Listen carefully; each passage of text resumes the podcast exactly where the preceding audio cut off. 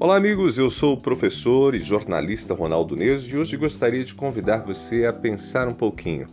O que valorizamos? Quase sempre valorizamos aquilo que não temos ou aquilo que corremos risco de perder. Valorizamos nossa saúde quando estamos doentes. Valorizamos a força de nossas pernas quando encontramos dificuldade para subir uma escada.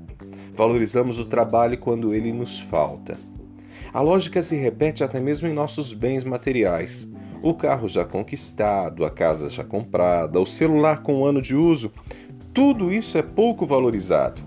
Nossos olhos se voltam para aquilo que não temos: o carro do colega de trabalho, a casa do vizinho, o novo lançamento de smartphone. Mas sabe o que é pior?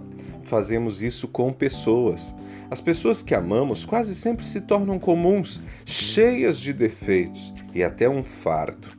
Alguns chegam inclusive a cobiçar a família do vizinho, a mulher do outro.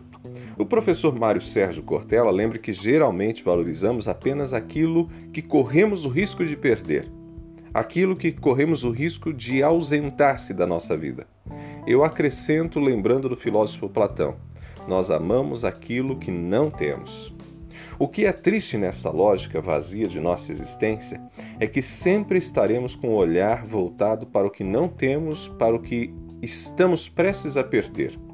E aquilo que de fato possuímos pouco aproveitamos. E por isso vivemos insatisfeitos.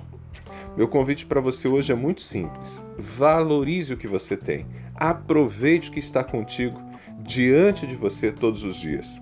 Um dia os filhos vão embora, os pais deixarão essa vida, e até a cama que a gente tem pode se tornar um leito de dor. Por isso, aproveite o que você tem, se alegre com o que você possui, olhe menos para o que não tem e descubra o valor do que você possui.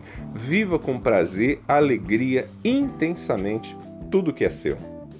Eu sou Ronaldo Neso e você encontra os meus textos para pensar o cuidado de si, a sua relação com você mesmo, com as pessoas que estão próximas e com o mundo no ronaldoneso.com.